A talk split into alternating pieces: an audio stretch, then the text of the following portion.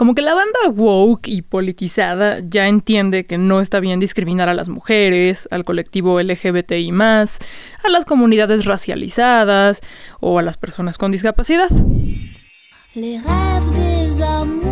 Pero cuando ven una persona gorda, ahí sí no. No debemos glorificar la obesidad, no debes subir sus fotos, las niñas van a querer ser gordas y morirán. Bueno, tú estás pendejo, ¿ok, hijo? No sé ustedes, pero yo estoy harta de esta mierda. De esta mierda. Ah, llegaron, no sé por qué hueles a sangre. Este pedo de escuchar a nuestro ministro. Me estamos menstruando más y que fuera una mujer era ¡Wow! Esto es Macho en Rehabilitación. O bueno, macho, macha, mache, machix. Lo escribimos con X porque todas las personas, independientemente de nuestro género, tenemos mucho que aprender y desaprender. Y también porque nos gusta hacer enojar a los detractores del lenguaje incluyente. con plaqueta.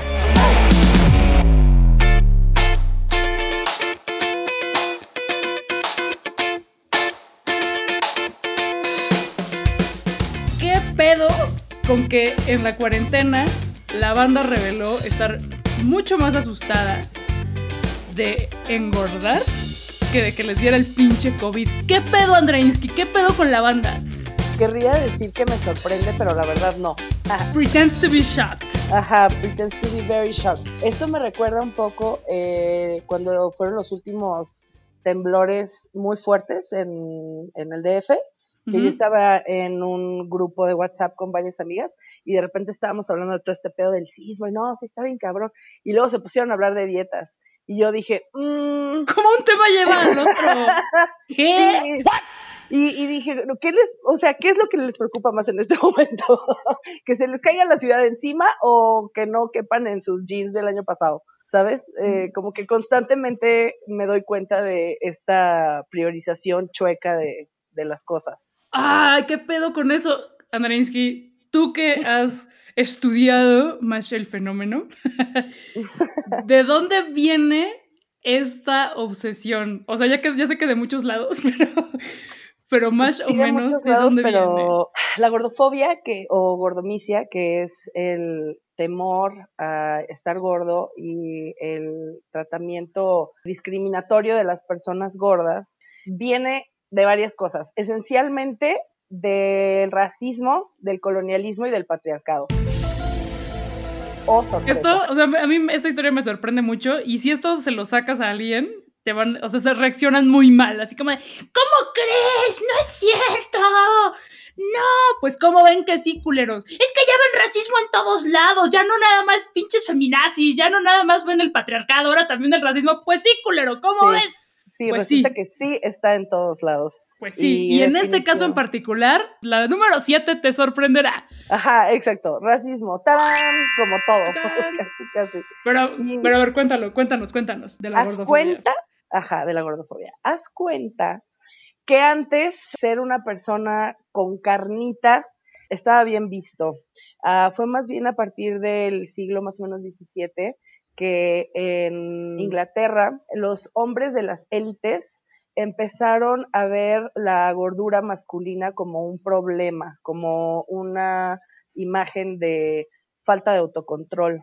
Entonces empezaron a crear esta retórica de que pues el hombre blanco respetable es más bien delgado, que esto demuestra pues mayor control ¿Por qué? Pues porque la gente blanca y rica fue la primera en poder rechazar la comida, ¿no? Por moralizarla, por decir, voy a demostrar mi autocontrol rechazando la abundancia, ¿no? Sino como que era la primera vez en la historia que un grupo tenía, tenía acceso constante y seguro a comida. A la comida, sí, totalmente. Cuando la, sí, la seguridad alimenticia ya estaba garantizada, fue entonces que pudieron darse el lujo de rechazarla y de moralizarla y pues obviamente eran hombres blancos, ¿no? Para este punto, la gordura en las mujeres estaba bien porque pues que éramos como animalitos, entonces como cosas y nos veían así como, ah, pues está gorda, está buena para parir y buena para trabajar y está bien, ¿no? La gordura femenina todavía no era un problema. Pero a partir de esta retórica del autocontrol y el hombre respetable, bla, bla, bla, bla, bla, se fue creando pues una nueva imagen de estereotipos. Y aunado a esto, la percepción de las personas blancas sobre los cuerpos negros, específicamente los cuerpos esclavizados, que los veían también como muy corpulentos y muy chubbies y fleshies, o sea, como carnositos, vaya, y esto también lo empiezan a contraponer los mismos hombres blancos con la visión de la mujer blanca, femenina, frágil, que ellos mismos crean, porque pues de nuevo somos cosas, somos cosas que estamos en función de su inspiración, de sus hijos, lo que sea, ¿no? Entonces, pues a partir de esto se crea la imagen de que la gordura no es bonita. Eh, para este punto todavía no se habla nunca de salud, ah, bueno, sí se habla de salud, pero como que no debes estar muy huesudo, ¿no? Y eso es lo más que se dice. A partir de que la gordura es fea, entonces se empieza a patologizar también. Otra cosa que les va a sorprender mucho es que la palabra obesidad en realidad es ofensiva, porque... ¡Ay, no! ¿Cómo crees? Es un término médico, Andrés, que no sabes nada, güey hay muchos términos médicos que han caído en desuso porque son ofensivos, porque son racistas, porque son misóginos, como histeria. Ajá, la histeria que hasta hace poquitito, no, no era así de que un güey te dijera, ay, pinche histérica, sino que el doctor, señor doctor, te diagnosticaba histeria y que además era un término paraguas para hablar de todos los males genéricos que podía tener la damita. Exactamente. Entonces la obesidad es una cosa, igual, la palabra obesidad viene de literalmente comer tanto que te provocas un tamaño exagerado. Pero ahora sabemos que las personas gordas y su gordura pues comprenden muchísimos factores que no necesariamente tienen que ver con, con comer en exceso hasta ser de un tamaño exagerado, porque pues también hay gente flaca que come en exceso y esto de comer en exceso es súper, súper subjetivo.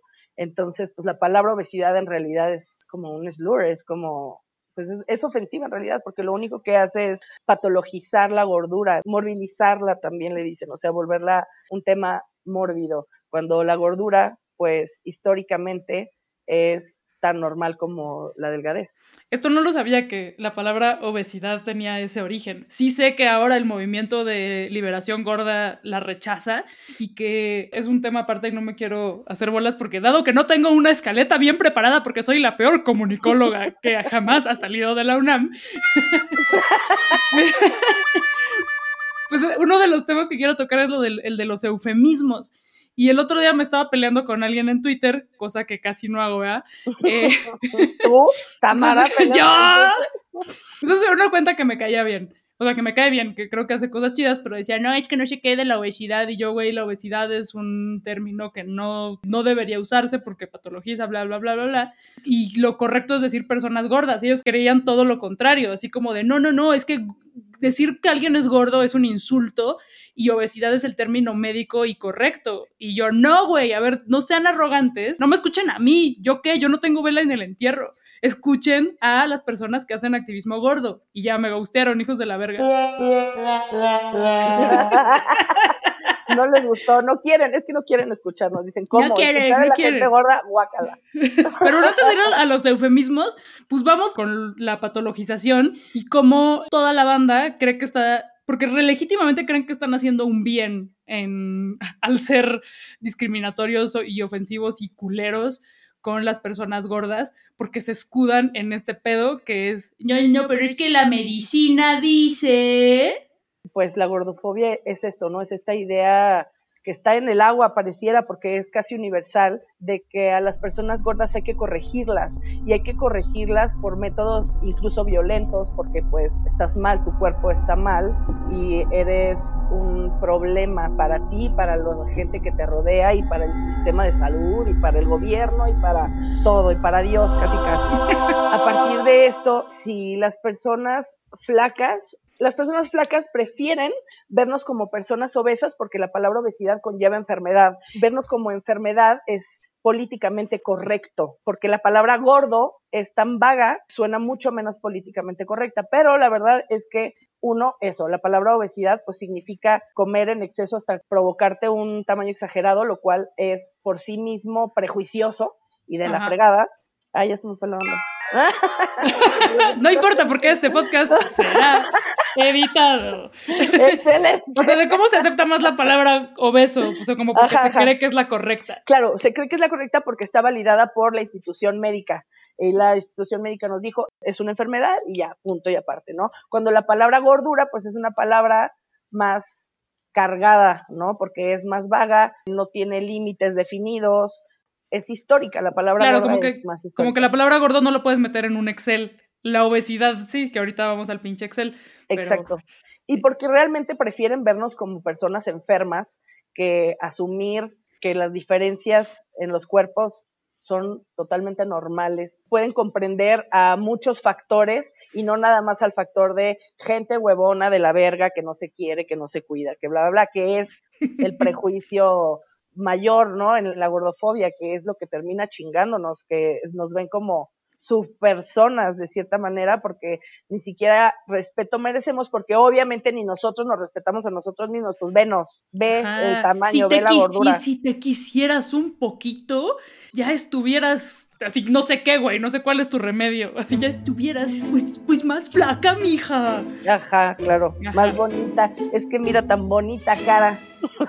Sí. Ay, tan gorda ay, claro, sí. Ay, Andrés, tan bonita que estás de cara. Ajá, qué desperdicio de cuerpo. No mames. Tira ese cuerpo a la basura y consíguete otro, amiga.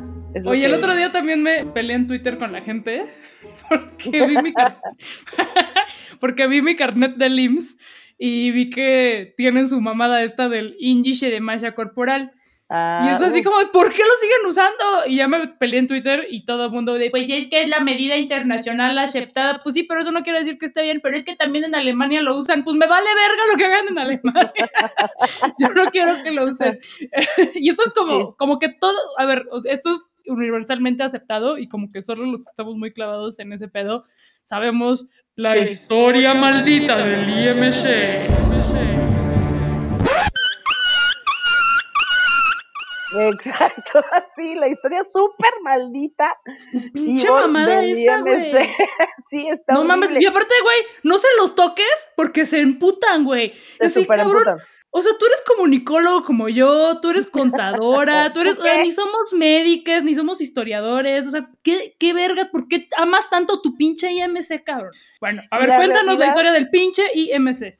Bueno, es que la historia del IMC es una cosa muy larga, pero básicamente es una ecuación que inventó un matemático para medir las tendencias en poblaciones enteras. Y desde que la inventó, él dijo que no era una medida de salud y que no era aplicable a individuos, sino solamente a poblaciones enteras para notar tendencias. O sea, una cosa muy distinta a esto te define y te dice quién es gordo, quién es flaco, quién está bien, quién está mal, quién está saludable y quién no, ¿sabes? Entonces, pues como era lo único que tenían, dijeron, ah, pues vamos a agarrar esa ecuación matemática y la estuvieron usando por los siglos de los siglos, hasta que en algún momento, en los ochentas, dijeron, ay, no, como que esta tabla ya está muy old school, vamos a renovarla, vamos a hacerla más moderna. y este, y entonces se juntaron una bola de señoros de viejos lesbianos y dijeron, sí, vamos a bajar estos números arbitrariamente y de la noche a la mañana había chingos, cientos más de personas denominadas con sobrepeso u obesas. Comillas, comillas, comillas, comillas. Ajá, pues muchísimas comillas. Y de ahí nace la, comillas, comillas, epidemia de la obesidad. Güey, ¿qué pedo con esa chingadera? La epidemia de obesidad. Oye, ahora que sí estamos viviendo una epidemia de verdad, digo, ¿se dan cuenta que eso no era una epidemia?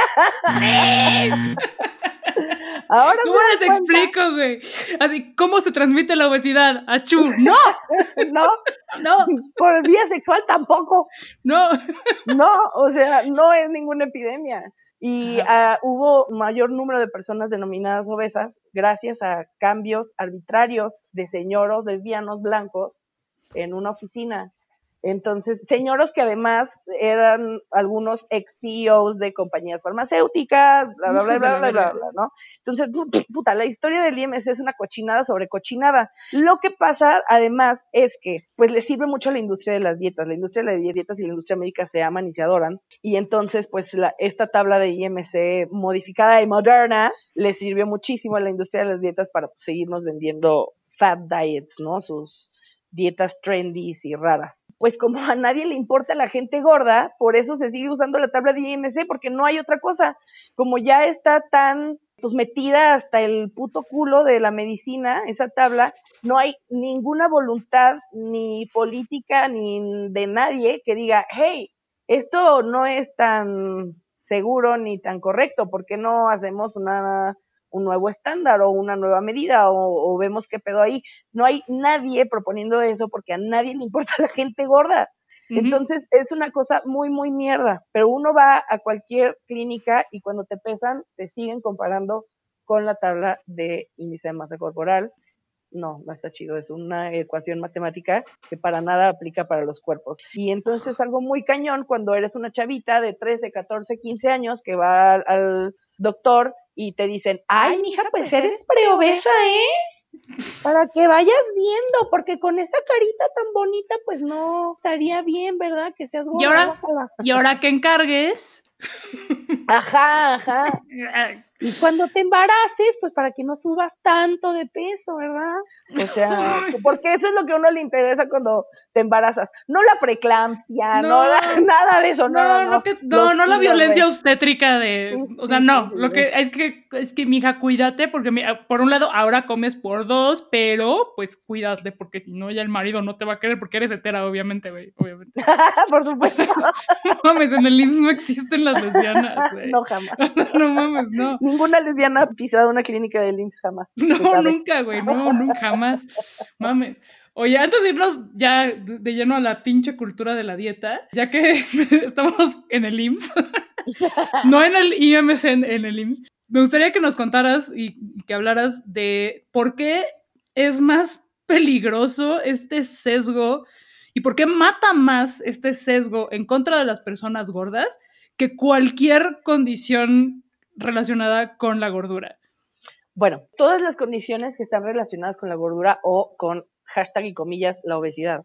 Este, en realidad, en realidad, poniéndonos a ver hasta la, la bibliografía, pues, en ningún momento hay una causalidad evidente y indiscutible que diga, ah, gordura causa esto. No, se toman en cuenta los factores de riesgo que esto puede significar muchas cosas, pero no hay una causalidad, no hay nada, no hay cero evidencia científica que diga que estar gordo te provoca, por ejemplo, diabetes o que estar gordo te provoca a huevo problemas cardiovasculares. No hay nada que diga eso. Sin embargo, esto es lo que se cree como eh, popularmente. Todos hemos escuchado las bromas estúpidas eh, respecto a la diabetes que dicen, ay, no, me voy a comer este pastel y me va a dar diabetes.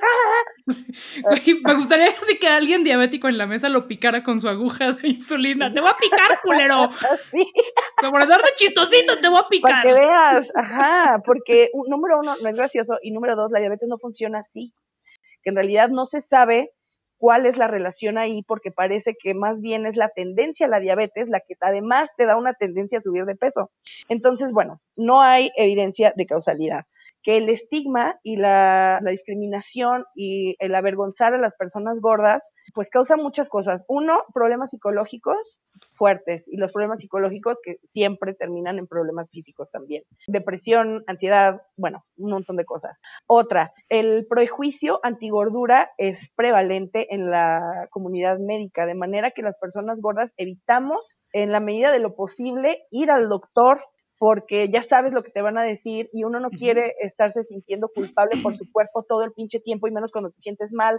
Entonces, el prejuicio médico contra las personas gordas evita que las personas busquen el acceso a la salud, incluso cuando lo tienen, porque a veces no lo tienen. Ya eh, que una persona se anima así a ir al doctor, así buscar ayuda médica, lo más probable es que los doctores te nieguen un cuidado basado en la evidencia y más bien te digan estás gordo y ese es tu problema y adelgaza y no te voy a operar hasta que adelgaces y no voy a hacer esto hasta que adelgaces y bla, bla, bla, lo cual es totalmente incorrecto y a cualquier persona que me esté escuchando que eso le haya pasado está mal, es discriminatorio y todas las personas, no importa nuestra talla, merecemos y tenemos derecho a la salud y a los servicios médicos basados en evidencia. Así que si yo voy con un dolor de rodilla a una clínica de IMSS, tienen que tratarme exactamente como si a una persona flaca le doliera la rodilla y no decirme de buenas a primeras, ay, mija, pues es que le entran mucho las tortillas. Porque son muy de esos además, entonces ni siquiera te dicen las cosas así como, oye, bueno, te voy a derivar aquí a nutrición a ver qué, no, no, no, te dicen así, estás muy, muy dragoncita, ¿verdad? Muy tripona. Ay, hijos de la verga. Muchas cosas muy severas se pasan por alto gracias a esto. O sea, hay un montón de mujeres que tienen un montón de historias, sobre todo, por ejemplo, de cosas como cáncer cervicuterino, cáncer de ovarios y así, que por sus síntomas que tienen que ver con fatiga y con este tipo de cosas, eh, dolores de articulaciones y demás, los doctores de buenas a primeras es muy fácil para ellos decirle, ay, es que estás gorda. Y que si estas mujeres no fueran sus mayores defensoras de sí mismas, nadie más lo, lo son y muchas personas se mueren así porque el doctor les dijo y pues nadie lo revisó y nadie checó y pues ya te, te moriste y nobody fucking cares, ¿sabes? ya, se acabó. Entonces, pues la gordofobia mata y la gordofobia institucional más y, y, eso es algo que no muchos doctores están dispuestos a enfrentar y es como lo primero que necesitamos desmantelar, el prejuicio institucional, el prejuicio médico. Pues este doctor hipotético lo que hace es te manda con el departamento de nutrición, donde te dan una dieta. ¿Cómo no? Una dieta. Lo que desencadena el eterno ciclo de las dietas. Yo hasta hace poco creía que, que si la dieta te la daba un, un nutriólogo estaba bien, pero ya vi que no. ya vi que no. y que cada vez hay más nutriólogos revelándose a su propia profesión y diciendo, güey, ¿por qué mis clientes regresan y regresan y regresan? Cada vez pesan más y cada vez están más frustrados y cada vez tienen una relación más horrible con la comida. ¿Qué está pasando? Cuando tenemos que la evidencia científica arroja un noventa y tantos por ciento de fracaso en las dietas en mediano y largo plazo. No sé qué cifra tengas, yo por ahí tengo una 95%. 95. Hasta ahorita es como la más aceptada, que el 95% de las personas que hacen dietas y pierden peso lo recuperan en un espacio no mayor a 5 años. Ojo, y esto no es nada más las fat diets de las que hablabas hace rato, que por ejemplo no entiendo por qué está de moda la dieta keto. ¿Qué pedo, güey. O sea, es el Dr. Atkins de los 80 y de los 90. Volvió como zombie, pero con otro nombre. Muchos por, vuelven. Güey, por un, un, ejemplo, ¿no? Que, bueno, sí hay nutriólogos que te dan esta pinche dieta, pero también hay otros nutriólogos que te dan una dieta, pues, normal de las que nos han dado a todos y que, pues, sí, muy chido y muy balanceado, bla, no es sostenible, güey. Y al final terminas ganando este peso y esas dietas también están contempladas en esta cifra tan cabrona el 95% y estoy segura de que las personas que nos están escuchando, si alguna vez han hecho una dieta, pertenecen a ese 95%. Y si no, les vamos a regalar unas papitas. Gluten free. Obvio. Este, sí, hay ahorita también otra dieta muy trendy que se llama Seared Foods o algo así, ¿Y esa madre que es? Una dieta también así en la que los primeros días solamente consumes mil calorías. Mil calorías es como un tercio de la ingesta de, calórica recomendada para una mujer adulta. Entonces imagínate. No, no, Imagínate el estado de crisis en el que. Lo peor es que te dicen así los que, hacen, los que hicieron esta dieta, que además hay muchas famosas haciéndola y entonces por eso se está haciendo tan famosa, que esta dieta te activa el skinny jean. el gen delgado, el gen delgado te lo activa, mira. Entonces, imagínate. ¡Qué mamada, güey! ¡Qué pinche mamada! Entonces, lo que en realidad están diciendo es tu metabolismo entra en un estado de crisis total. Porque no, o sea, hacerle eso a tu cuerpo, estar en una ingesta calórica tan restringida, lo que hace es encender todas tus alertas. Entonces, bueno, en general, ni siquiera ya hablando de esta dieta en específico, en general eso es lo que hacen las dietas. ¿Qué pasa con las dietas? Bueno, las dietas son restricción calórica. El cuerpo humano, a través de los años, se ha hecho buenísimo para que no te mueras de hambre, pero buenísimo, buenísimo, porque una de las cosas más difíciles a través de nuestra evolución fue sobre el acceso a la comida, la seguridad alimentaria. Entonces la gente se moría de hambre. Así que nuestro cuerpo, una de las cosas para las que es más chingón evolutivamente, es para que no te mueras de hambre. Es para conservar grasa, para regular todos sus sistemas de manera que no te mueras de hambre. Entonces, las dietas van exactamente en contra de eso. Las dietas ponen a tu cuerpo en un estado de alerta y de, mm, de crisis, ponen a tu metabolismo en crisis, porque cuando empiezas a restringir tus calorías, el cuerpo dice, ching, ahorita ya empezó la hambruna, esto va a estar cabrón, entonces, pues, ¿qué pedo? ¿Qué vamos a hacer? Cuando uno empieza a bajar de peso, no es tan dramático, pero ya que llevas una, eh, una, pérdida de peso prolongada, el cuerpo es capaz de empezar a modificar sistemas como tu autorregulación de temperatura para quemar menos calorías y pierdas menos peso. Esto, las personas que hacemos dieta o que hemos hecho dieta, lo interpretábamos como me estanqué, ya no estoy bajando, ay, ¿qué estoy haciendo mal? La meseta. Ajá, exacto. En realidad, eso es tu cuerpo metiéndole turbo para que no estés perdiendo más peso y no te vayas a morir. Entonces, ¿por qué las dietas no funcionan? Pues porque el cuerpo solito decide, tú no decides, uno no decide cuál es su set point en el peso, uno no decide cómo funciona el metabolismo, el metabolismo decide cómo puede. Entonces, si uno está haciendo dietas, bajas un chingo de peso, bla, bla, bla, el, metabolismo está en crisis. Entonces, durante los próximos uno a, cinco años, el cuerpo va a hacer todo lo que pueda para recuperarse de esa crisis en la que lo pusiste. Y dentro de todas las cosas que el cuerpo humano hace, es estarte bombardeando con la idea de la comida 24/7. Entonces, Y no, esto no es porque seas una persona golosa, no, una persona descontrolada. Güey, es tu cuerpo sobreviviendo. Sí, es tu cuerpo, de hecho, echándote paro bien cabrón y diciendo, no nos vamos a morir. Aunque tú quieras y me tengas en este pedo restrictivo, no nos vamos a morir, ¿sabes? Entonces, eso es muy fuerte. Que todo esto lo hemos interpretado completamente mal, como que es falta de voluntad, de, sí, de, fuerza de voluntad. La fuerza de la voluntad es como el mito más grande que existe. El mito más grande. La cultura de la dieta y a, la, fiscalización de los cuerpos. Fuerza de voluntad. ¿Qué pedo? Si la fuerza de voluntad existiera, sería mucho más fácil suicidarse por hambre. ¿Sabes? Sería facilísimo, de hecho.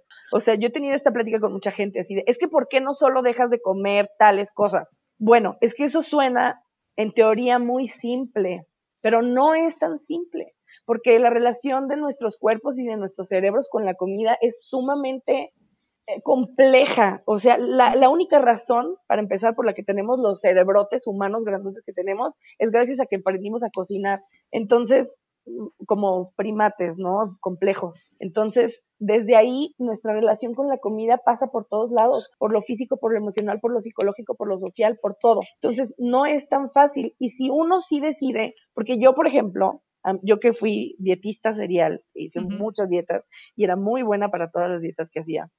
Pasé muchos años haciendo dietas de no carbohidratos también y no comía frijoles. A mí los frijoles me fascinan y me encantan. Entonces no comía frijoles y pasé años sin comer frijoles. Entonces el día que uno se vuelve a dar el permiso de, por ejemplo, comer frijoles, el cuerpo mismo entra en shock, ¿sabes? O sea, por las cosas que de las que uno se estuvo restringiendo todo ese tiempo. Entonces, la relación del cuerpo con la comida eh, va mucho más allá de lo que pensamos por disciplina. Y si yo, así como dejé de comer frijoles, hoy dijera, ah, pues voy a dejar de comer todo y solamente voy a comer espinacas, pues es probable que en algún momento la crisis de mi metabolismo me diga, no, güey, cómete ese pastel. ¿Por qué? Porque si no me voy a morir porque si yo tengo una fuerza de voluntad tan cabrona como para de veras comer puras espinacas, un día me voy a morir. Exacto. Entonces, la fuerza de voluntad no, no es real, no es cierto eso, porque si todos fuéramos, tuviéramos tanta fuerza de voluntad, nos podríamos morir fácilmente. Pues Ahora, es entender esto que, a ver, todas las personas tenemos un rango de peso como natural, comillas, comillas, pero sí, como un rango de peso en el que es muy difícil salir de él, tanto hacia abajo como hacia arriba. O sea, lo que los estudios científicos muestran es que tú puedes comer un chingo, un chingo, un chingo, un chingo de comidas típicamente relacionadas con la ganancia de peso, un chingo, un chingo, y aún así no va, es muy difícil que superes ese rango preestablecido por la genética. Pero la gente a huevo quiere, o sea, y no, y no vamos a culpar aquí nunca a la gente ni a los dietistas, especialmente a las dietistas seriales, que las mujeres son las más afectadas por esta cultura flacocentrista y de la dieta, pero es muy, muy cabrón decir como, güey, nunca vas a ser Bárbara de Regil, no importa cuántos burpees hagas. Sonríe, sonríe. Que sonrías. Hazlo. Sonriendo. Actitud ante todo, siempre actitud, que nadie te apague. No, o sea, eso no va a pasar. Y es como, no, no, no, sí, lo tengo que lograr. Y esto en la mente de las personas, de las dietistas seriales, que yo también lo fui por muchos años, es como de, güey, no, pero este es mi único objetivo. O sea, como que piensas eh, siempre a futuro. O sea, el día que sea, que tenga el cuerpo de Bárbara de Regil, voy a empezar a vivir. Claro, uy, es que esa es como... Y esa promesa que, que, que, la cultura de la dieta y la, y la medicina sesgada y los medios masivos de comunicación es, es una promesa muy grande y, y, artificialmente atractiva, porque pues, ¿por qué tendría que serlo? Ya que lo analizas, pues no tiene ningún atractivo intrínseco, todo es una gran mentira. Claro, son todos los privilegios que se añaden a tener un cuerpo normativo. O sea, uno ve que tener un cuerpo normativo te hace digno de respeto, de admiración, de cariño, de bla, bla, bla. Entonces, bien, de verdad uno cree que eso es lo que necesitas, que necesitas tener un cuerpo normativo para ser respetable, para, digna de cariño, salud, de bla, bla, bla, y bla, bla, bla.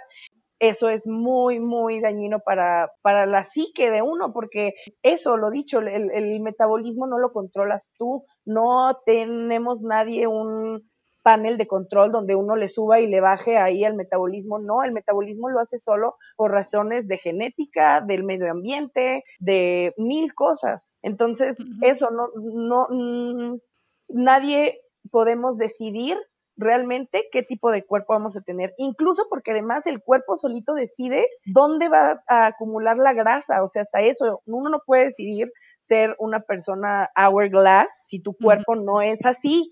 ¿Sabes? Entonces, igual como con las formas, también el tamaño comprende a, lo mismo, uno no lo decide, lo decide el cuerpo. Entonces, esta promesa del capitalismo patriarcal de que todos podemos tener un cuerpo normativo y entonces ser amadas y respetadas, además de mentiroso, es muy cruel, porque pues 200 mil que lo intentemos, cuatro lo van a lograr. Y esas cuatro nos las van a mover así en el aire como, wow, el, el, el the goal, el, el, lo bueno, lo chido. Si ellas pudieron, tú puedes.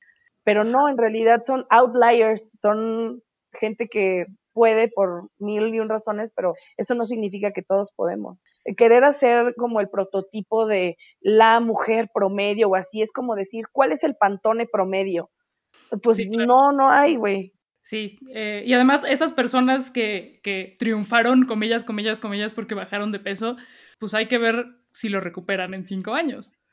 Además, o sea, además de todo, y eso es bien difícil de hablar, porque cuando una persona, y creo que a muchos nos ha pasado, pero por ejemplo a alguna persona conocida o así que baja muchísimo de peso porque pues, ya sabes que la dieta, que esto y que lo otro y todo el rollo y bajan un montón de peso y entonces salen sus fotos de antes y después y miren y sí se pudo y wow, yo y entonces wow, amiga, amigo, tú puedes, tú, tú lo hiciste, te ves increíble, te admiro un montón, ¿qué hiciste? Pásame, todo eso pues es muy poderoso, ¿no? Toda esta admiración y todo esto, que número uno, lo primero que haces es confirmar tus miedos masculeros, que tus miedos masculeros cuando eres gorda es pensar, pues si fuera flaca me quizás me querrían más y me respetarían más, y ándale que sí. Entonces confirman tus miedos más cabrones. Número dos, y se implica que a huevo, delgado, eres mejor. No importa cómo llegaste ahí, pero delgado estás mejor y te queremos más. Así de a lo mejor estás pasando por una etapa de ansiedad, de depresión, a lo mejor tienes cáncer y la gente, ¡ay, te ves súper bien! Sí, es una cosa tan insensible que la gente se sienta con el derecho de comentar sobre tu peso, tanto para arriba como para abajo Súper, súper. Yo me acuerdo cuando, después de que falleció mi papá, pues yo estaba en depresión y demás y bajé de peso bien cabrón. Y la gente me decía, ay, wow, ¿qué hiciste? Bajaste muchísimo de peso. Y me acuerdo mucho de una persona, una mujer de mi familia cercana, que me dijo, ay, wow, estás bajando un montón de peso. Y yo como que me atreví a sincerarme con ella y le dije, pero la neta no estoy comiendo. O sea, así se lo dije, como me siento mal, no estoy comiendo. Y lo que ella me dijo fue, ay, pues aprovecha. No mames.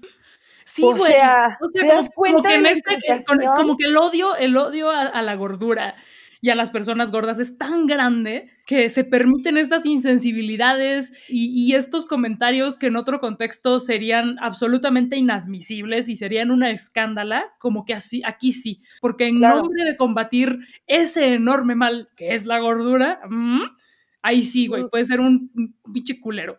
Claro, y, y, entonces lo que te están diciendo es, no importa que estés deprimida de la verga, no importa que se te haya muerto tu papá, no importa el luto, no importa nada, no importa tu salud, no importa que se te esté cayendo el pelo a borbotones, aprovecha porque por fin así vas a lograr tener un cuerpo normativo y eso es lo importante. Y entonces está de la fregada darse cuenta que hasta la familia de repente casi casi preferiría verte en una cama de hospital que gorda. Y dices, ¿qué pedo? Esto solo puede ser una obsesión porque no, nada de eso tiene sentido, o sea, ya que uno se pone como a analizarlo, ¿sabes? Es una obsesión estúpida con la delgadez, porque ¿cómo crees? o sea, ¿cómo crees que aprovecha? Aprovecha tu mierda, tu depresión y este punto horrible de tu vida, porque, ¡uh! La cura, delgadez, yay. ¿qué es eso? Entonces, y eso le pasa a un montón de gente. Yo he hablado con muchas morras que también en Twitter me cuentan mucho sus historias, que dicen, yo también estaba de la fregada, bajé un montón de peso y todo el mundo se la pasaba diciéndome, qué bien te ves. Y eso no se siente chido. Yo entiendo que la gente que se esforzó un montón y demás en sus dietas, siente padre que le digan que qué bien se ve, pero la gente que está haciendo esa felicitación, en realidad no sabe por qué estás bajando de peso y no debería asumir y no debería felicitarte porque los cambios en los cuerpos no son morales, no son una cuestión de moralidad, ni tienen por qué estarse calificando como buenos o malos. Entonces, imagínate además que durante un rato todo el mundo te estuvo diciendo, wow, qué bien te ves, bla, bla, bla, bla. Y a los cinco años ya recuperaste todo tu peso y más, y nadie te está diciendo nada sobre, wow, tú y cuánto te admira, ¿verdad? Y qué maravilloso te ves. Y eso, eso es horrible. ¿Sabes? O sea, es muy feo. Entonces, yo creo que también el evitar dar nuestros comentarios sobre los cuerpos de las personas y sus cambios, como una pérdida de peso o así, también es pensar en eso, en que pues la evidencia es que el 95% de las personas van a ganar ese peso de regreso y por qué querríamos que esas personas se sientan mal y sientan que son menos cuando son gordas. Entonces, esa es otra de las razones por las cuales no dar nuestras opiniones. Hashtag no de nuestras opiniones sobre los cuerpos ajenos. pues claro, empezar a hablar de gordura y de delgadez, por cierto, gordura así con todas sus letras, este pedo de es que está gordito, está llenito, está llenita, no, güey. O sea, porque, deber, porque esos eufemismos son mucho peores. empezar a usar estos adjetivos, gordo, flaco, como neutrales. Que no tengan una carga positiva ni negativa. Sí, exacto. O sea, como este pedo de, de, de, evitar decir que alguien que quieres es gordo, pues güey, eso no es y no pasa nada, no tendría por qué pasar nada. Y esa carga no debería estar en ti. O sea, como que, ah, meh. Pero bueno, se dice fácil, pero es difícil, en realidad. Sé fácil.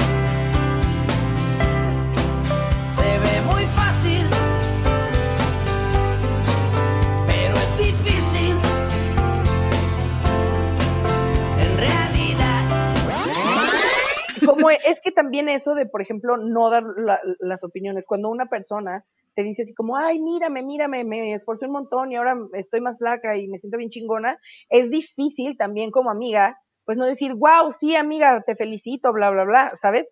Claro. Pero es que hay que ponernos a ver todo lo que está detrás y la única manera en la que podemos mm, empezar a combatir todo esto es en completamente devaluar la pérdida de peso, o sea, dejar de verlo como algo valioso. Y eso es un tema también, o sea, porque mucha gente podrá decir, no, pero es que si te esforzaste un montón y no sé qué, pues sí es valioso y demás.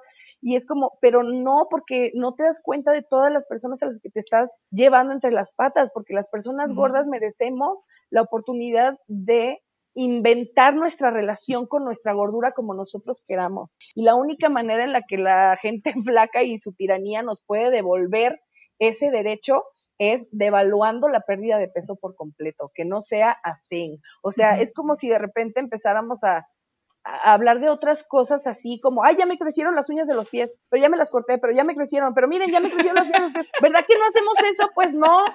Te quedaron increíbles.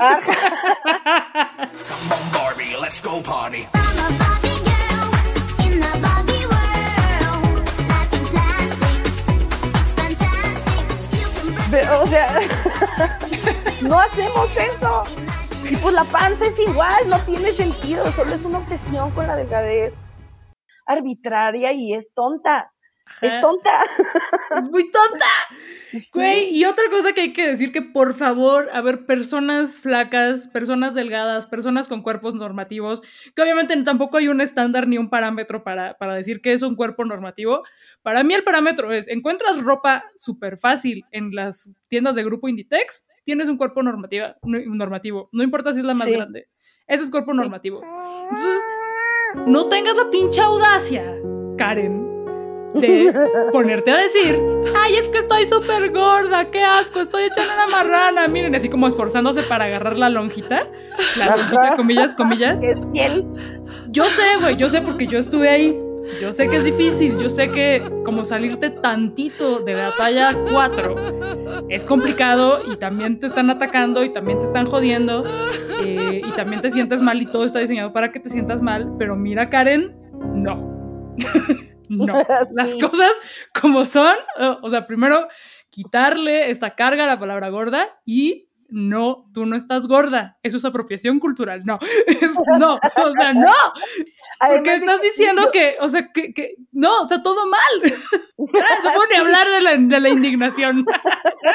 es que, cuando las mujeres flacas hablan de su cuerpo así y diciendo, ay, guácala, estoy gorda, eso es gordofóbico. Literalmente, gordofobia, miedo a estar gorda. O sea, ahí está, ahí está. El comentario es gordofóbico, aunque lo estés haciendo sobre tu propio cuerpo. Entonces, muchas veces lo que dicen esas morras es, es que tú no sabes los problemas que yo he tenido de anorexia y de así, yo me siento muy mal con mi cuerpo y no sé qué, y pues me he tomado mucho, entonces cuando digo que guácala mi cuerpo, pues nomás estoy hablando de mí, o sea, estoy hablando de mí, no de ti, no de tu cuerpo. Pero, o sea, Tamara, tú dime. o sea, Karen. tú dime, ¿qué pasa si yo, yo, Andrea, que soy muy blanquita, voy a la playa, me bronceo bien cabrón y regreso, ¡ay, guácala! Estoy bien prieta, guácala. No. Oye, pues soy una pinche racista de mierda lo haga hacia donde lo haga, hacia otras personas o hacia mí. Y pues con la gordofobia es exactamente igual. Aunque estés hablando de tu cuerpo y de tus asquerosas lonjas, es gordofobia. Y estás hablando también indirectamente de otros cuerpos. Entonces, no, no lo hagas.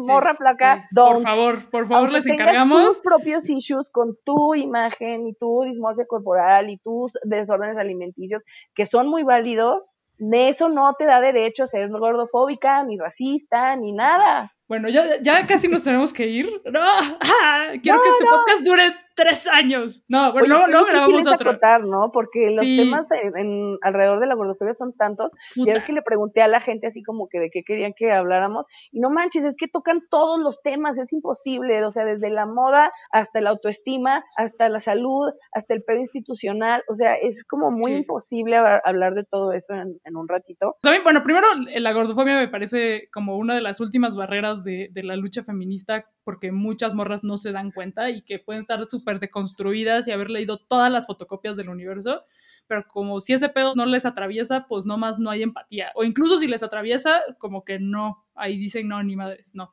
No, porque la salud. y luego está el pedo de la crítica, que, que, me parece que sí está chida, al body positive, que es una eh, como que el capitalismo lo está engullendo y, usándolo para su provecho. Eh, ya, ya me fui por las ramas y ya no, no, estoy diciendo nada. no, sí. Pero, o sea, me gustaría hablar, rescatar lo valioso del movimiento Body Positive, incluso con sus bemoles y con sus contradicciones y con las críticas válidas. Y por qué, más allá de eso, cómo, a ver, cómo el Body Positive puede ser como un primer paso hacia la liberación de los cuerpos gordos. Todos los cuerpos son válidos, lo cual por sí solo es muy importante. Sin embargo, ¿qué pasa? Pues que ya en la práctica esto significa que hay el montón de flacas diciendo, ay, sí, por fin amo mi, mi cuerpo, miren esta lonja que solo es piel. O sea, ¿sabes? Vean si me aprieto aquí muchísimo, se me ve el tejido adiposo y lo llamo celulitis. es, horrible eso. O sea, flacas, ya, ya. no, y es que, mira, yo tengo muchas amigas flacas. yo, las respeto, yo respeto muchísimo a las flacas. Pero que no se metan conmigo. yo incluso tengo una mamá flaca. Pero ellas mismas tienen que entender que no es lo mismo, no es lo mismo acá uno que su autoestima se ve afectada por estos estereotipos y estas, las bellezas inalcanzables y lo que quieras, a que en la práctica y en la vida te discriminen, te falten al respeto y te vean como menos por el cuerpo que tienes. Entonces, eso hace las diferencias pues abismales, ¿no? Entre nuestras experiencias como flacas y como gordas. Qué hermoso. Qué hermoso, sí. Eh, y me gusta mucho que en, los internets, pues eh, hay como comunidades de personas gordas que hacen activismo y que politizan y yo nada más los veo y les doy likes. Porque no les voy a hacer flacos planning, por favor. Denos likes y denos su dinero. Sí. Cáiganse con la lana, coolers. Hay una deuda histórica. La belleza y la salud y la deseabilidad de las personas es algo mucho más complejo que gordo o flaco. Entonces, hasta que la gente de verdad se lo tome en serio y lo decida, pues de verdad se van a poner a buscarle y a investigar y a, buscar a estas representaciones y a las personas que estamos haciendo arte, activismo, lo que sea, y que lo estamos haciendo, pues, de nuevo acá abajo y entre nosotros. Andreinsky, muchísimas gracias por este hermoso podcast. Que te sigan en tus internets, arroba Andreinsky, ¿no? O cómo es tu, tus internets. Arroba en Instagram y en Twitter. Yay, muchas gracias por invitarme. Me encanta siempre cotorrear contigo. de estas cosas eres mi placa favorita. Andrainsky también es fotógrafa, entonces contrátenla. Hace unas fotos muy hermosísimas. Eh, ella está en Guadalajara, lo cual ya se dijo en la introducción. Voy pero... a en octubre. Uh, uh. Uh, y a veces viene a CDMX, contrátenla y quieranla mucho. Y digan sí al gordiamor. Sí, sí, para darle la contra a la gordofobia y la gordomicia, uno tiene que decir.